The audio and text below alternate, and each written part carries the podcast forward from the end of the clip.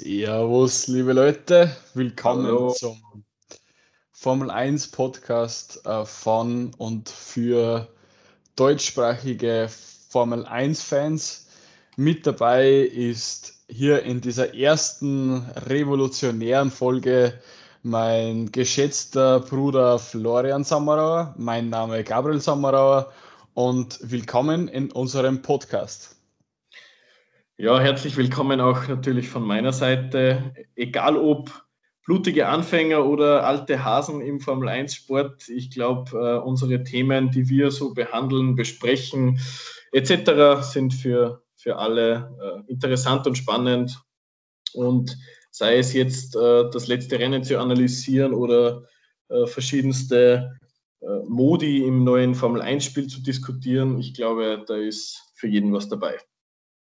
Genau, und dann würde ich gleich mal sagen, was wir mit, dieser, mit diesem Podcast vorhaben. Also wir wollen da wirklich alle Formel 1 begeisterten Menschen im deutschsprachigen Raum und natürlich auch aus anderen Ländern, die der deutschen Sprache fähig sind, äh, wollen wir ansprechen. Mächtig sind, mächtig sind. Mächtig sind, äh, wollen wir ansprechen und ähm, genau, mit diesem Podcast eben einen gewissen Unterhaltungswert bieten. Da werden wir eben jetzt mal schauen, wie es läuft, vielleicht wöchentlich, vielleicht monatlich, vielleicht ein bisschen öfter wie wöchentlich werden wir eben diese Podcasts bringen zu verschiedensten Themen. Also an vorderster Stelle steht natürlich die Formel 1 selbst. Und da werden wir natürlich immer diese Rennen besprechen und den aktuellen WM-Stand. Dann geht es aber natürlich auch weiter, dass wir hinter die Kulissen ein bisschen was äh, zu erzählen haben, wie das läuft. Wir waren zum Beispiel auch vor zwei Wochen beim echten Rennen in, in am Spielbergring äh, live dabei und können da auch vielleicht ein bisschen was erzählen, wie das so ist.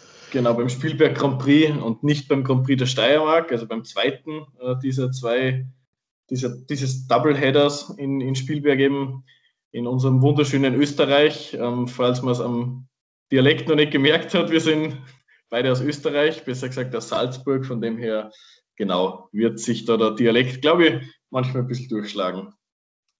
Genau. Aber ähm, wir sind eine leidenschaftliche ähm, Gamer. Also wir spielen natürlich auch, wie einige von euch, die Formel 1 begeistert sind, werdet es auch spielen. Wir spielen äh, Formel 1 2021 jetzt seit äh, 20 Tagen oder so ist das jetzt heraus. Und da haben wir natürlich auch äh, einiges zu erzählen, wie wir finden, wie sich das Spiel entwickelt hat, was möglicherweise noch ähm, ja, Verbesserungspotenzial hat in gewissen Modi oder, oder andere Sachen vom Spiel. Also wir werden da einfach wirklich über alle Bereiche der Formel 1 gehen und starten. Wenn du schon bereit bist, würde jetzt einmal gerne einfach mit dem letzten Rennen. Das letzte Rennen hat ja in Silverstone stattgefunden und war meiner Meinung nach eins der besseren Rennen äh, in der bisherigen Weltmeisterschaft. Und ja, zuallererst genau. natürlich. Definitiv. Also es war eben, wie du, wie du sagst, jetzt glaube ich, äh, für viele, die jetzt nicht so zu 100% in der Formel 1 drinnen sind, war es wahrscheinlich nach Runde 1 äh, ja, teilweise nicht so spannend, aber ich glaube, gerade wenn man eben diese ganze Hintergrundstory mit Verstappen, Hamilton, äh, die, den WM-Kampf Red Bull gegen Mercedes, wenn man das alles so ein bisschen im Blick hat, dann war das Rennen einfach sowohl von Strategie als auch eben vom Racing selbst, dann mit eben einem Leclerc, auf den wir dann sicher noch zu sprechen kommen, ja, abwechslungsreich und spannend. Aber ich glaube, am wichtigsten ist einfach mal zu Beginn die zwei Parteien zu ergründen, dass man sagt, okay, ähm, es waren pro Verstappen oder pro Hamilton. Ich glaube, da ist in etlichen Foren ziemlich viel geschrieben worden, diskutiert worden. Wie siehst du das? Wie, wie stehst du dazu? Also im ersten Moment habe ich mir gedacht, cool, äh, der Hamilton riskiert, in dieser Kurve einmal innen zu fahren, weil man hat ja schon gesehen, auch im, im Sprint, im Sprint-Qualifying hat man schon gesehen, dass, der, dass, äh, dass man außen einfach da nicht überholen kann. Und mhm. der Verstappen hätte abgedeckt, aber hat es ein bisschen übersehen, dass dann der Hamilton doch noch innen reinzogen ist. Und dann finde ich, hat der Hamilton nicht schlecht gemacht, hat draufgehalten. Der Verstappen natürlich, wie man alle kennen, halt natürlich dagegen. Und wenn zwei so Hitzköpfe gegeneinander fahren, dann passiert sowas natürlich. Ja, es ist klar, es war die schnellste Kurve. Es war sehr gefährlich. Ähm, aber meiner Meinung nach würde es klar als Racing Incident, also als Rennunfall ähm, abstempeln. Genau, also schließe ich mit deiner Meinung an. Für mich ist, äh, also ich habe mir natürlich danach ein paar Analysen angeschaut, sowohl in Echtzeit als auch dann in Zeitlupe mit etlichen Linien, die da gezeichnet wurden. Ähm, ich glaube, einen recht guten Vergleich hast du ja schon gebracht mit dem Sprintrennen, als der Hamilton in Runde 1 versucht hat, auch wieder eben an Verstappen vorbeizugehen, sie aber da außen hingesetzt hat und dann zurückgesteckt hat, einfach weil es ein Sprintrennen war und wie wir jetzt bei dem Sprintrennen bemerkt haben, wird da natürlich nicht äh, bis äh, das letzte Hemd riskiert, einfach weil es nur um unter Anführungszeichen drei Punkte geht und die Pole Position. Ähm, aber äh, das Wichtige war jetzt da eben bei dem Crash, dass im Verstappen nichts passiert ist. Und meiner Meinung nach war es auch ein Racing Incident, wobei ich auch sagen muss, der Verstappen war zum Teil selber schuld, weil er einfach die Kurven nicht genug abdeckt hat. Also für mich ist einfach ähm, das die entscheidende Phase gewesen, als der Hamilton außen angetäuscht hat und dann innen genug Platz hat, dass er innen attackieren kann. Und das war für mich die entscheidende Phase. Und dann ist ja auch natürlich am Teamradio mit Michael Massi hart diskutiert worden und der Toto Wolf hat ja dann dieses berühmte Diagramm angesprochen, das er ihm zukommen lassen hat. Das habe ich mir natürlich auch angeschaut, das Diagramm. Äh, da hat man ganz klar gesehen, dass er darauf plädiert, sobald der Flügel eines überholenden Autos am Vorderreifen des zu überholenden Autos ist, hat der, der auf der Innenbahn ist, die Kurve. Und laut, laut dem Reglement, wie es auch die FIA dann geschrieben hat, hat der Hamilton das Recht auf diese Kurve. Genau, jetzt war nur das Problem im Vergleich zu, zu dem Fight mit dem Leclerc, dann zwei Runden Verschluss, hat der Hamilton natürlich innen doch auch noch ein bisschen Platz lassen und hat somit am Verstappen nicht oder schwer die Möglichkeit geben, die Kurve zuzumachen. Und so ist es für mich ein Racing Incident, wo der Verstappen vielleicht zurückstecken kann, das aber, wie wir ihn eben kennen, nicht tut, wo der Hamilton auch zurückstecken kann, das aber noch einem Sprint-Qualifying bzw. Sprintrennen und noch diesen vier, fünf Angriffen, die er in derselben Runde schon probiert hat, auch nicht mehr wollte. Und dann fliegt man einfach bei der schnellsten Kurve im, im mhm. Kurs mit 270 km/h und 51 G Aufprallgeschwindigkeit in die Mauer. Und ja, sind wir froh, dass nichts passiert ist. Aber es wird meiner Meinung nach nicht der letzte Zwischenfall zwischen den beiden sein in der Saison. Mhm. Ja, ich habe da auch jetzt ähm, äh, überlegen müssen, wie das alles ähm, beurteilt mit dem Kommentar auf Instagram von Max Verstappen. Hast du ja wahrscheinlich auch gesehen. Natürlich. Ähm, hab ich, genau, habe ich da eh geschickt. Und da schreibt er ja, dass das unsportlich ist, dass der Hamilton dann am Schluss so feiert nach diesem Rennen, wo er, wo er natürlich dann auch sehr stark sich noch, noch vorkämpft hat, der Hamilton, mit, zwar mit einer, einer super Strategie und wir wissen alle, dass er, er hat schon achtmal in Silverstone gewonnen, also wann wer die Strecke beherrscht, dann ist es der Hamilton. Aber der Verstappen äh, lässt sich dort natürlich nicht zurückdrängen und kantert dann mit so, einer, mit so einem Instagram-Posting, wo er dann einen Hamilton als unsportlich äh, abstempelt ich finde es äh, zwar logisch vom Verstappen, dass er ein bisschen an Hamilton ein bisschen mental ein schwächen möchte und die, die Fans, die eh schon sehr stark auf Verstappens Seite sind, noch mehr auf, auf, auf Verstappens Seite zu bringen. Also das ist schon ein taktischer Schachzug.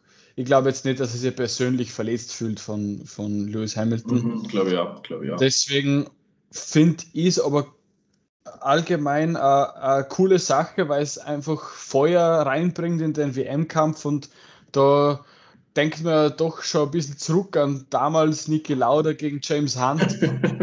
das, da war das, da in der Zeit war das ganz normal, dass, dass sie die Leute einfach ein bisschen auch provoziert haben und mittlerweile sind immer nur alle so korrekt und, und ja nicht, ja, keinen verärgern und ich finde das mhm. eigentlich cool vom Verstappen, ich finde es cool vom Hamilton, dass die eben beide da nicht zurückziehen und ja, ich glaube, dass das wirklich noch ein richtig, richtig spannender Fight wird für den Rest der Saison.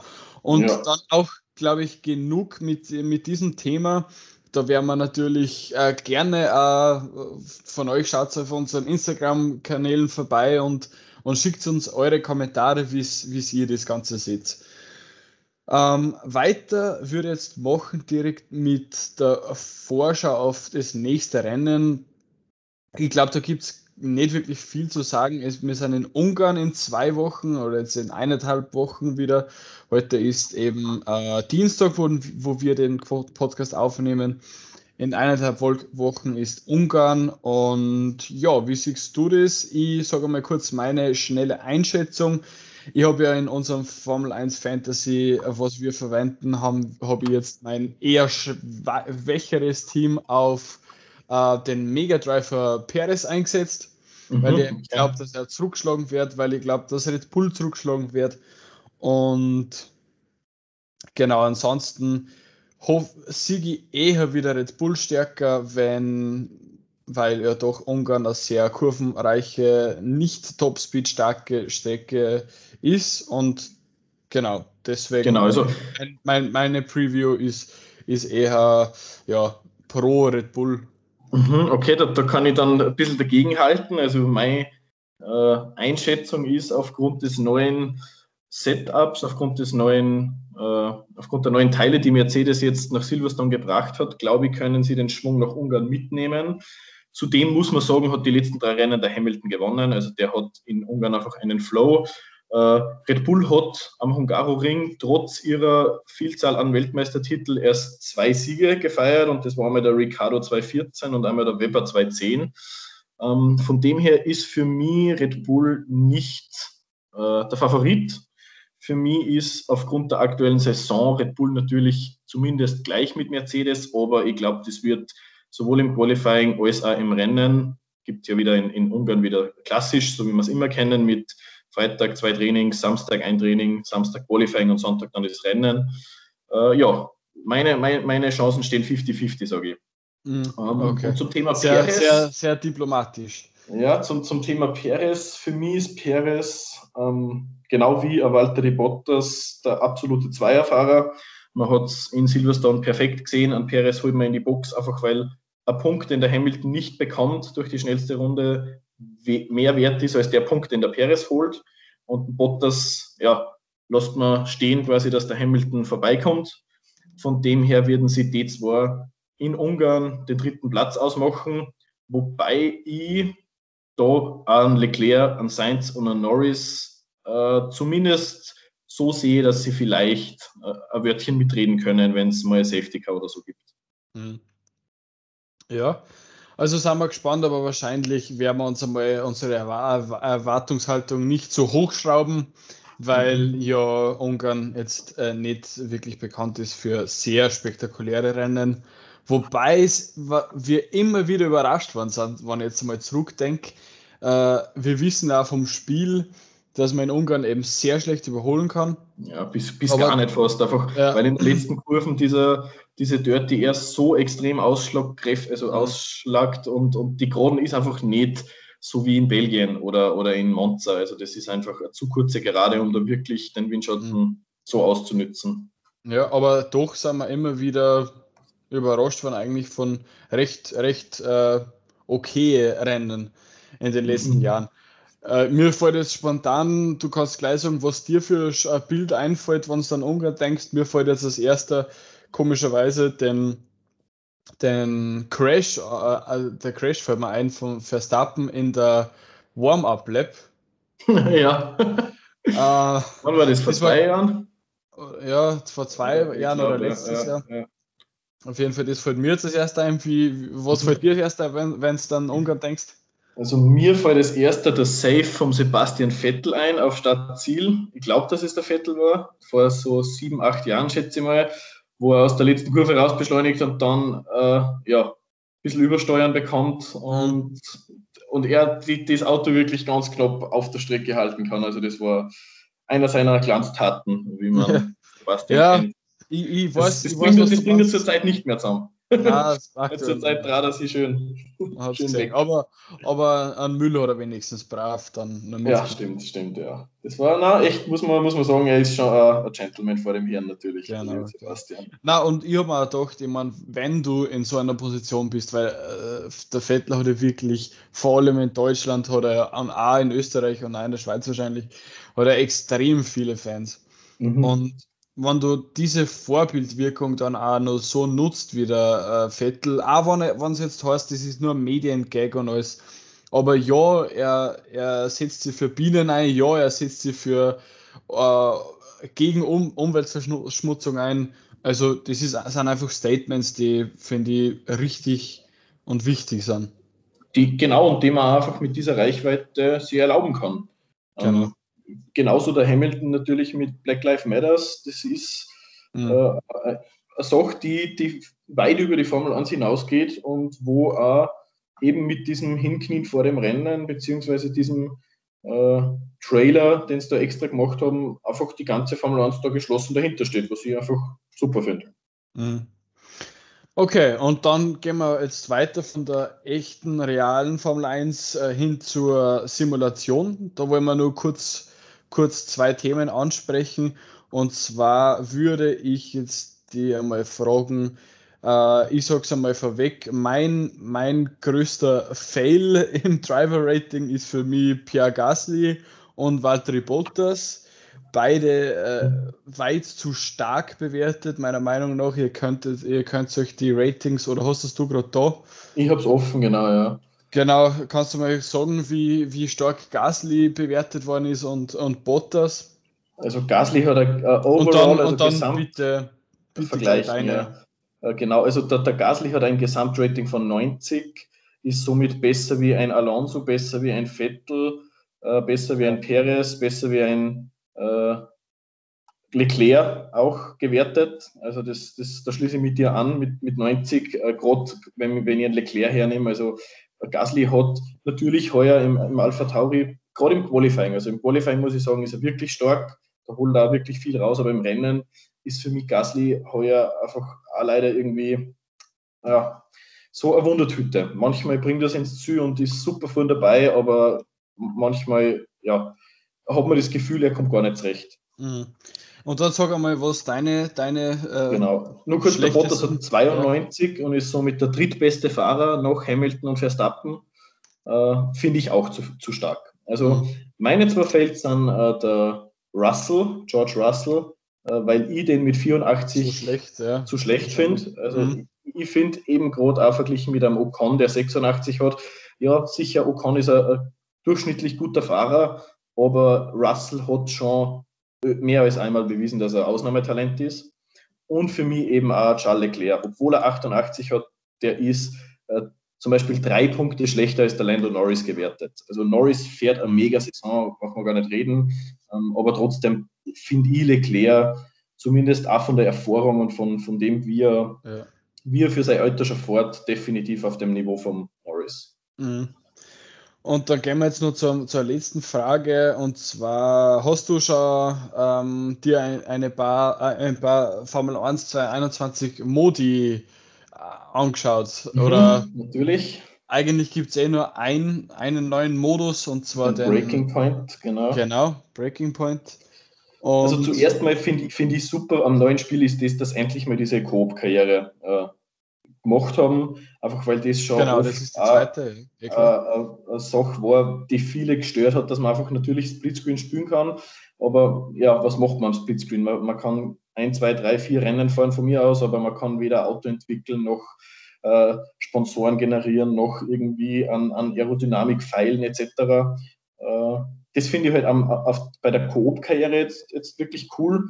Und diesen Breaking Point, der taugt mir einfach, weil man auch noch so ein bisschen diesen Story Mode reinbringt. Weil man einfach sagt, okay, schau her, du hast eben diesen Punkt, wo du die entscheiden musst, okay, in, in welche Richtung geht meine Karriere? Du hast von einem Streit mit deinem Teamkollegen über einen Streit, weil du mit irgendeinem zusammengecrashed bist, was alles im Spiel simuliert wird. Also du ähm, führst diese Dialoge im Spiel selbst und das finde ich halt einfach cool gemacht, weil man so einfach Nummer näher an die Formel 1 äh, rangebracht wird.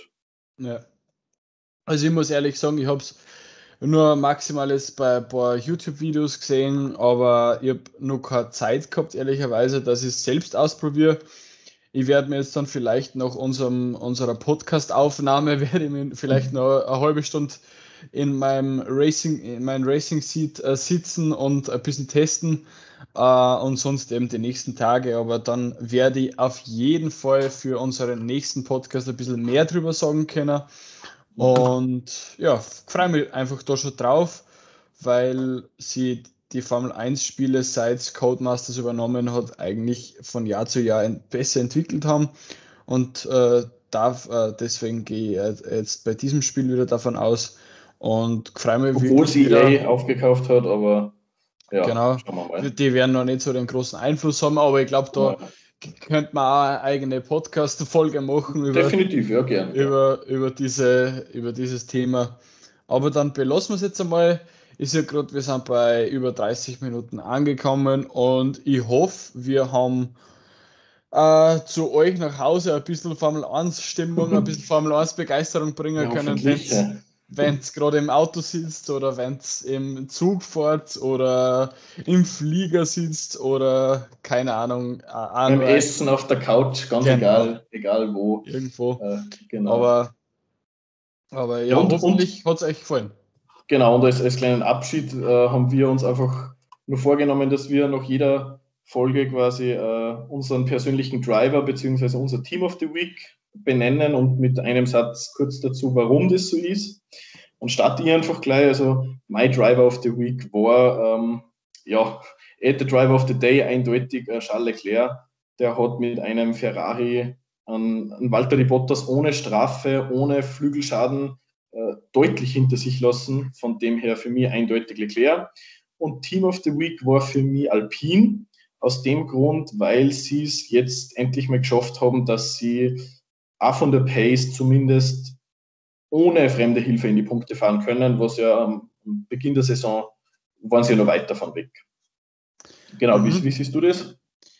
Also, ich kann mich da nur anschließen beim Driver of the Week. Das ist dann für mich auch der, der Herr Charles Leclerc, weil er ja doch wirklich äh, hat, dass er auch über 30 Runden circa vorm Hamilton geblieben ist und auch die, die Führung auf, glaube ich, über drei Sekunden einmal zwischenzeitlich ausgebaut hat. Und auch das Reifenmanagement war sehr, sehr gut. Also wirklich Top-Leistung von Charles Leclerc. Bei der Teamleistung muss ich jetzt aber leider sagen, dass, äh, dass ich Alpine nicht nehmen würde. Ich würde auch nicht Ferrari nehmen, wobei die einen super Fortschritt gemacht haben über die letzten Rennen, weil auch der Boxenstopp beim, beim Carlos Sainz wirklich ein bisschen verpatzt war.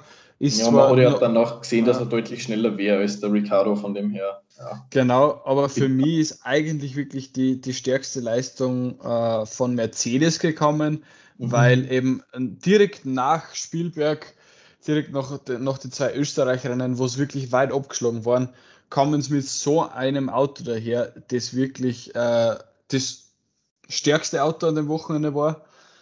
Und mhm. auch das mit Abstand Topspeed stärkste, also nicht, nicht insgesamt, aber im Vergleich zu Red Bull. Also die haben da wirklich obwohl sie, obwohl sie keine großen Updates mehr bringen und sie nur mehr auf die nächste Saison konzentrieren, haben sie irgendwie mit den vorhandenen Mitteln äh, ja, da die, die, die letzten paar Zehntel rausgekitzelt und ein super Auto hingestellt für Silverstone. Also da ist schon eine 1A-Leistung von Mercedes. Mhm. Deswegen hätte ich gesagt Mercedes, äh, Leclerc und Mercedes, genau. Okay, ja super, na perfekt. Also dann werden wir das so beibehalten. Vielleicht auch dann mal noch ein bisschen äh, ja, schauen, schauen, ob unsere Predictions, Predictions, die wir so in so einer Folge abgeben, äh, auch eintreten, beziehungsweise ob die irgendwie, äh, ja, ob wir die vorhersehen können, was die nächsten Rennen passiert, jetzt da gerade mit Ungaroring etc. Und ja, dann würde ich sagen, glaube ich, sind wir am Ende angelangt von unserer ersten Pilotfolge. Genau. Und, wir werden es ja. dann auch so schnell wie möglich äh, auf Spotify hochladen. Also die, äh, der Name der, der, des Podcasts, den haben wir uns heute noch spontan ein bisschen überlegt, aber das ist Formel 1 to go. Genau, so wird dann auch so oder so ähnlich der, der Insta die Instagram-Seite heißen. da genau, äh, genau gibt es aber, glaube ich, dann eben noch mehrere Infos.